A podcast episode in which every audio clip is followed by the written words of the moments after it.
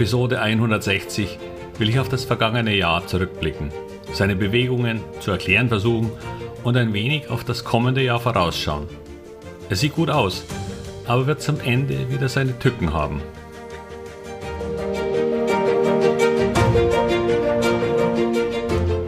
Herzlich willkommen, moin und Servus beim Podcast Aktien verstehen und erfolgreich nutzen. Mein Name ist Wilhelm Scholze. In diesem Podcast erfahren Sie, wie Sie das Instrument Aktie für Ihre Geldanlagen richtig einsetzen und dabei den Großteil der Profis hinter sich lassen können. Wie Sie teure Fehler vermeiden und am Wachstum der innovativsten Firmen der Welt partizipieren. Tipps gibt's viele. Hier geht's ums Know-how. Was war los in 2023 und was könnte kommen im nächsten Jahr? Beginnen wir damit, was war. Dieses Jahr war wieder einmal von hohen Volatilitäten, also sehr starken Kursbewegungen in Einzelaktien geprägt. Viel weniger jedoch durch starke Kursbewegungen im DAX selbst. Immer wenn Sie den Fernseher anmachen und Börse sehen, werden Sie auf die Entwicklung des DAX aufmerksam gemacht. Und wenn man das übers Jahr betrachtet, dann ist relativ wenig passiert und es scheint ein recht gutes Jahr gewesen zu sein. Ja, es gab im Sommer das fast übliche Sommerloch und der Index verlor in der Spitze rund 10%.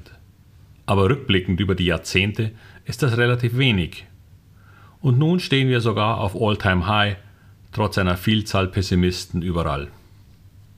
Das übrigens dazu, was Meinungen zum Gesamtmarkt angeht. Irrelevant.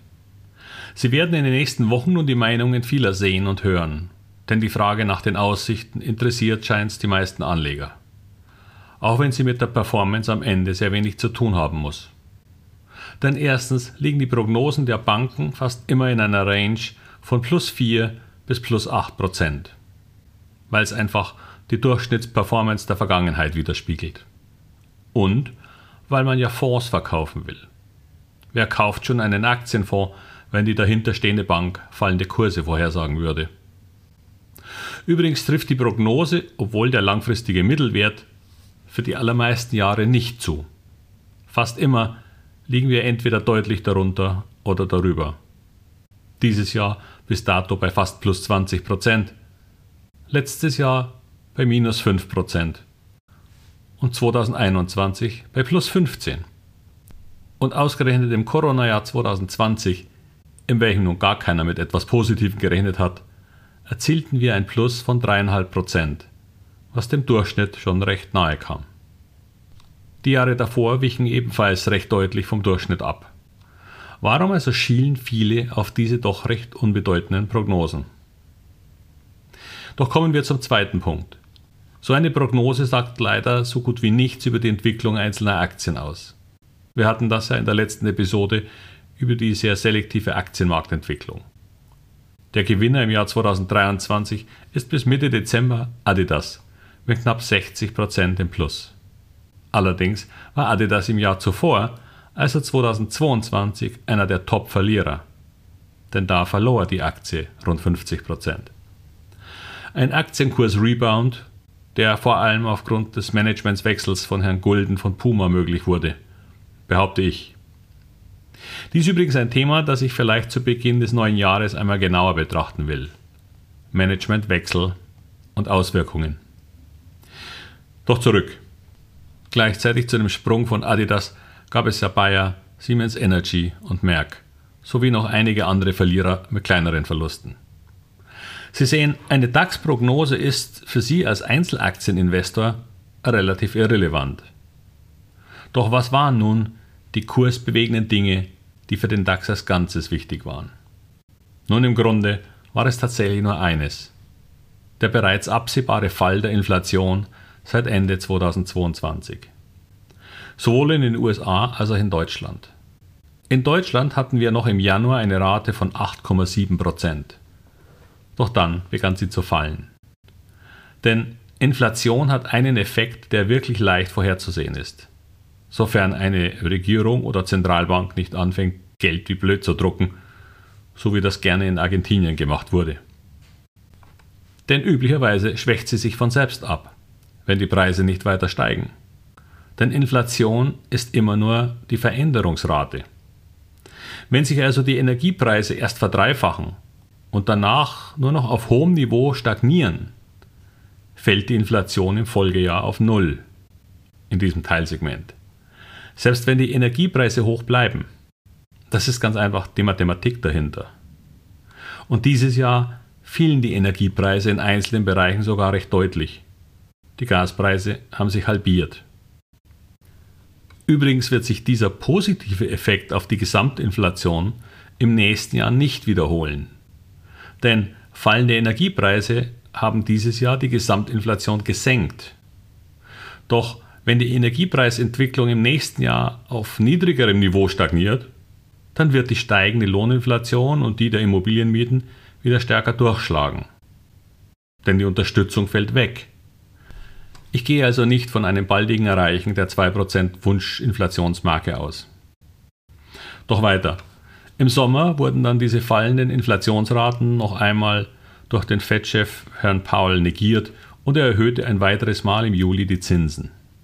Und er sagte, so wie Frau Lagarde in Europa, dass Zinssenkungen kein Thema seien. Im Gegenteil. Dies und die Angst vor einem Konjunktureinbruch waren die negativen Voraussetzungen für noch einmal fallende Kurse im Sommer bis in den Herbst hinein. Und dann kam der Halloween-Effekt. Stark steigende Märkte überall, weil auch Herr Powell irgendwann aufhören musste, die Zinsen zu erhöhen, wenn die Inflationsrate schon so weit am Fallen ist. Und Märkte schauen voraus. Ich denke, wir werden erstmal keine weiteren Steigerungen sehen und vielleicht im zweiten oder dritten Quartal 2024 dann sogar fallende Raten. Nur und das war für die Märkte entscheidend, der Scheitelpunkt ist erreicht. Und dieser Effekt sollte im Grunde insgesamt gesehen auch weiterhin wirken.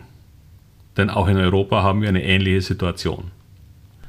Von der Zinsseite haben wir also nun keinen Gegenwind mehr zu erwarten. Konjunkturmäßig sieht es speziell in Deutschland leider etwas anders aus, was die besonders schwierige Situation unserer zyklischen Aktien ausmacht. Dazu kommen die eben von unserer Regierung beschlossenen Kürzungen bzw. der Auslauf von Förderungen in vielen grünen Bereichen. Auch das wird zumindest im ersten Quartal seine Spuren bei einigen Branchen und Unternehmen hinterlassen. Nichtsdestotrotz sind die Voraussetzungen für ein insgesamt weiter gutes Börsenjahr gegeben. Ein großer Unsicherheitsfaktor wird im zweiten Halbjahr die dann ins Spiel kommende Wiederwahl von Donald Trump ins Präsidentenamt sein.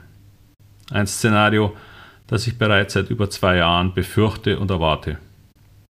Denn Trump hat die Republikaner fest im Griff und die Demokraten haben es versäumt, einen Nachfolger für Biden aufzubauen. Dies wird wiederum den Ölsektor stärken und erneuerbare Energien schwächen. Es gibt schon einen Grund für Warren Buffetts milliardenschwere Käufe im Ölbereich. Zudem wird wohl die Unterstützung für die Ukraine fallen oder deutlich geringer werden, was eine Lösung zugunsten der Ukraine schwerer machen könnte. Profitieren dürfte damit Europas Rüstungsindustrie, die dann stärker gefordert sein wird. Sofern man dessen nicht langsam auch in Europas Regierungen der ganzen Sache etwas überdrüssig wird. Eine ausgesprochen schwierige Situation auf längere Sicht. Wie auch in all den Jahren zuvor wird es wieder sehr unterschiedliche Bewegungen in einzelnen Sektoren geben. Konzentrieren Sie sich daher am besten weiterhin auf Unternehmen mit Produkten, die gefragt sind und einen Burggraben haben. Sei es aufgrund der Marke, des Brandings, der Technologie oder seiner Einzigartigkeit in einer Nische. Nachahmer und unter Kostendruck stehende Unternehmen werden weiterhin zwischen mangelnder Preissetzungsmacht und steigenden Lohnkosten zermürbt. Der Markt dürfte nächstes Jahr allerdings insgesamt breiter steigen als dieses Jahr nicht mehr nur Apple, Microsoft und Visa. Doch auch ein insgesamt steigender Markt entlässt sie leider nicht der Pflicht, Bewertungen und Zukunftsaussichten abzuchecken. Denn es werden ganz sicher nicht alle Aktien einfach nur steigen. Wenn Sie in diesem Bereich Ihr Wissen und Ihre Fähigkeiten verbessern wollen, dann zögern Sie nicht, einen Termin mit mir zu vereinbaren, wenn Sie mehr über die Masterclass wissen wollen. Ich werde noch einige Termine für ein Gespräch in diesem Jahr offen halten. Sie wissen ja, wilhelmscholze.com slash Termin. Oder Sie schenken sich den Online-Kurs selbst zu Weihnachten.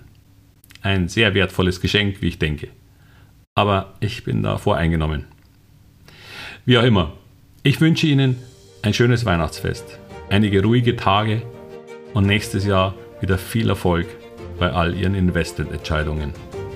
Ihr Wilhelm Scholze.